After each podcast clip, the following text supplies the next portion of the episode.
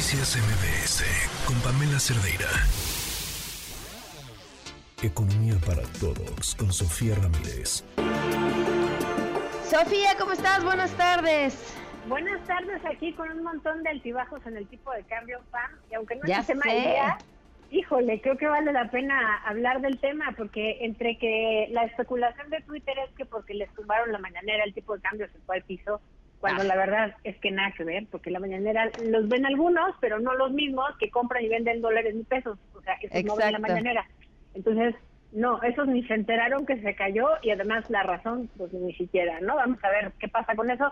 Pero de hecho lo que pasó con el tipo de cambio, pues uno, nos da cuenta de que en efecto hay mucha de la apreciación del peso, digamos, del fortalecimiento del peso, que tiene que ver con un contexto internacional donde ya nos ha hablado Pam que México tiene todas las ventajas de estar cerca de Estados Unidos, una economía muy compenetrada con la americana, con un alto diferencial, todavía un amplio diferencial entre la tasa de interés de referencia entre México y Estados Unidos, entonces todavía conviene invertir, digamos, eh, en capital, los capitales se vienen a México, este, y bueno, pues finalmente el, las, el, apetito o la animadversión al riesgo en el mercado global.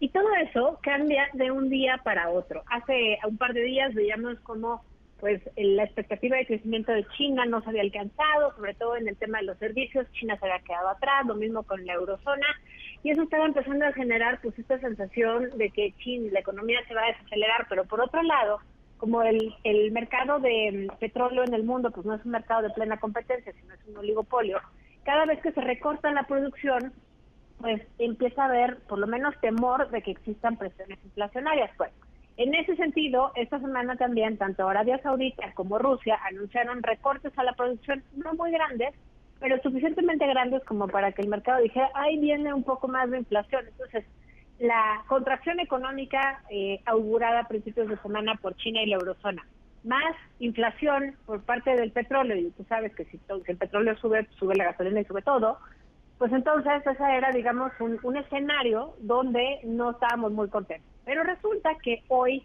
el tipo de cambio, pues después de haber alcanzado ayer eh, o brincado la barrera de los 17 y caído ya en los 16.98, pues hoy estuvo relativamente alto y brincoso. Empezó la mañana con una depreciación relativamente grande y pasó de 17 pesos cerrados que cerró ayer, digamos, a 17.38 eh, en su peor momento del día. Y bueno, pues obviamente ahí hubo fluctuaciones, en algún momento también estuvo por debajo de los 17, pero fue una cosita de nada. Y al final cerró en 17.28 dólares por eh, pesos por dólar, digamos, en el, en el mercado eh, mayorista. ¿Qué pasó? Bueno, pues pasó que en Estados Unidos dieron a conocer muy temprano las cifras de empleo que se generaron recientemente y bueno, pues obviamente este tema implica que la economía norteamericana no se ha enfriado. ¿Eso qué quiere decir? Que dada la alta inflación que todavía prevalece, que es más del doble del objetivo de ese país, que es de 2%, pues entonces vamos a ver todavía, o es muy probable, y así lo esperan los mercados, que la FED, que es la Reserva Federal, el Banco Central norteamericano, pues acaba incrementando las tasas de interés. Incluso hay en Chicago un mercado, digamos, eh, que apuesta eh, si se va a subir o no la tasa de interés. Y bueno, prácticamente las apuestas están en que sí se va a subir la tasa de interés de referencia en Estados Unidos. Y bueno, pues sumado a ello, en este contexto de tanta incertidumbre, bueno, pues basta con que exista el anuncio que en Estados Unidos la economía va bien, que se está creando el más del doble de empleo de lo que se esperaba, de hecho casi el triple de lo que se esperaba, pues eso eh, basta como para decir, en Estados Unidos nos van a mejorar la tasa de interés y aunque todavía existe un diferencial muy amplio, pues de todas maneras eh, se vuelve un poco más atractivo llevarse el dinero a Estados Unidos, no por un repudio, digamos, a México, sino simplemente pues porque eh, los capitales buscan las mejores condiciones, sobre todo, eh, digamos, ganando en compra-venta de un día para otro. Entonces, eso respecto al tipo de cambio, no es que se haya depreciado de gran magnitud, o sea, seguimos en los 17 por debajo de los 17.40, y eso significa que sí, que el nearshoring está siendo una promesa que se está traduciendo en un incremento importante y sobre todo una expectativa de incremento de las exportaciones y por eso se va a mantener en esos nivel spam. Ahora, del lado mexicano, ¿qué pasó con el mercado laboral?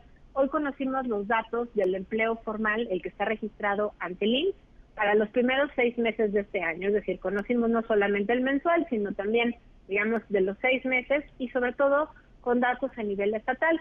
Y permíteme ahí contarte que mm, ahí no vamos tan bien.